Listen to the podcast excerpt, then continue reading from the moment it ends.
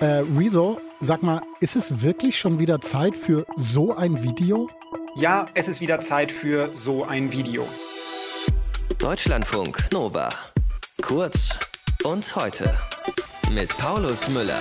Rezo zerstört wieder. Am Samstag hat der YouTuber mit dem blauen Hahn ein neues Video hochgeladen. Diesmal sagt er, geht es nicht nur in Richtung CDU. In diesem Video geht es um Politiker, die sich Fehlverhalten geleistet haben. Nicht irgendein random Versprecher, nicht irgendein peinlicher Satz oder so, sondern es geht vor allen Dingen um das Scheitern und Verkacken in essentiellen Skills, die man als Politiker in einem hohen Amt haben sollte. Das gibt es dann eine knappe halbe Stunde lang im neuen Video von Rezo. Wir erinnern uns, vor zwei Jahren hat er für die Zerstörung der CDU ordentlich Aufmerksamkeit bekommen. Das neue Video haben auch schon fast zwei Millionen Menschen gesehen. Wir wollen das mal genauer analysieren. Was ist das für ein Video? Was gibt es da zu sehen? Vielleicht auch was Neues? Und wie reagiert die Politik? Machen wir mit Stefan Detjen aus unserem Hauptstadtstudio. Stefan, Rezo kritisiert unter anderem den lachenden Armin Laschet beim Hochwasser, die Milliardenkosten der gescheiterten P Pkw-Maut, ein Video von der Landwirtschaftsministerin Julia Knöckner mit dem Nestle-Chef. War für dich irgendwas Überraschendes, irgendwas Neues bei diesem Video dabei? Nein, nee, ich kannte das alles. Restlos alles. Da waren für mich jetzt keine neuen Rechercheergebnisse oder so drin, sondern das sind Vorwürfe, vor allen Dingen gegen die CDU, die er da ja adressiert, gegen Laschet, gegen die Landwirtschafts- Umwelt- und Klimapolitik der CDU, äh, über die wir auch viel berichtet haben, die viel diskutiert worden sind, aber die Rezo da in seiner äh, sehr eloquenten und raffiniert gemachten, gut gemachten Art und Weise zusammenbündelt. Das ist also ein geballter Schuss in den Wahlkampf rein.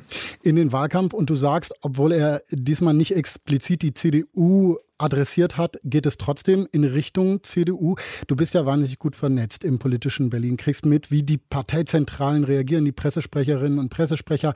Hast du da mitgekriegt, dass man bei der CDU nervös wurde, als das Video rausgekommen ist? Nein, die haben sich das angeschaut. Also natürlich muss man sagen, der Rezo sagte am Anfang, ich beschäftige mich allgemein mit Politikern, aber das ist ganz klar, das ist ein Anti-CDU-Video. Das ist, äh, auch wenn er das nicht so nennt, die Fortsetzung dieses Zerstörung der CDU-Videos. Und dieses erste Video, das hat die CDU natürlich auch in der Parteizentrale schwer erschüttert getroffen. Da haben die wirklich gemerkt, die sind überhaupt nicht aufgestellt, um da im digitalen Raum drauf zu reagieren. Sie haben dann versucht, drauf zu reagieren, haben falsch drauf reagiert. Und man muss sagen, dieses, ähm, dieses erste Rezo-Video von 2019, das war damit schon sowas wie der Anfang vom Ende von Annegret Kramp-Karrenbauer, die da in die Defensive geraten ist. Äh, da wurden Organisationsmängel im Konrad-Adenauer-Haus offenkundig. Das hat die Partei richtig in eine Krise gestürzt, aber bisher reagieren sie da nicht drauf und ich äh, würde mal sagen, die nehmen das wahr als jetzt Teil der Auseinandersetzungen, die da im digitalen Raum geführt werden, die sie aber nicht treffen. Aus Sicht der CDU, auch in dem Medienraum, würde ich mal sagen, würden die das wahrscheinlich verbuchen als ein Phänomen, das sich in einer Blase abspielt, die jetzt ohnehin nicht die Kernwählerschaft erreicht, um die es in dieser Schlussphase des Wahlkampfes jetzt gibt. Da gibt's für die CDU auch an diesem Wochenende parallel zu dem, was der Rezo gemacht hat, wichtigere Ereignisse, zum Beispiel den Start des Fernsehkanals von Bild, wo auch Armin Laschet gestern Abend aufgetreten ist. Das ist sicherlich ein Medienphänomen, das viel stärker sich in die Wählergruppen rein begibt, die adressiert, das sind vor allen Dingen ältere Wähler ja auch, ähm, die am Ende in den kommenden Wochen jetzt den Ausschlag der Wahlschlacht geben werden. Laschet war ja von Rezo auch eingeladen zu einer Diskussion, Twitch, also so eine Livestream-Diskussion. Wenn du jetzt sagst, was du gerade gesagt hast, dann hört sich so an, als ob das ganz richtig war, dazu sagen, nee, das mache ich nicht, weil eh nicht meine Zielgruppe und hilft mir nicht. Ich glaube, das ist jedenfalls aus der Sicht von einer Wahlkampf- und Parteistrategie das Kalkül dahinter gewesen, dass die gesagt haben, also das ist jemand, der ist so exponiert als jemand, der äh, uns nicht mehr neutral gegenübertritt, sondern der eine ganz klare politische Agenda hat und das ist eine Anti-CDU.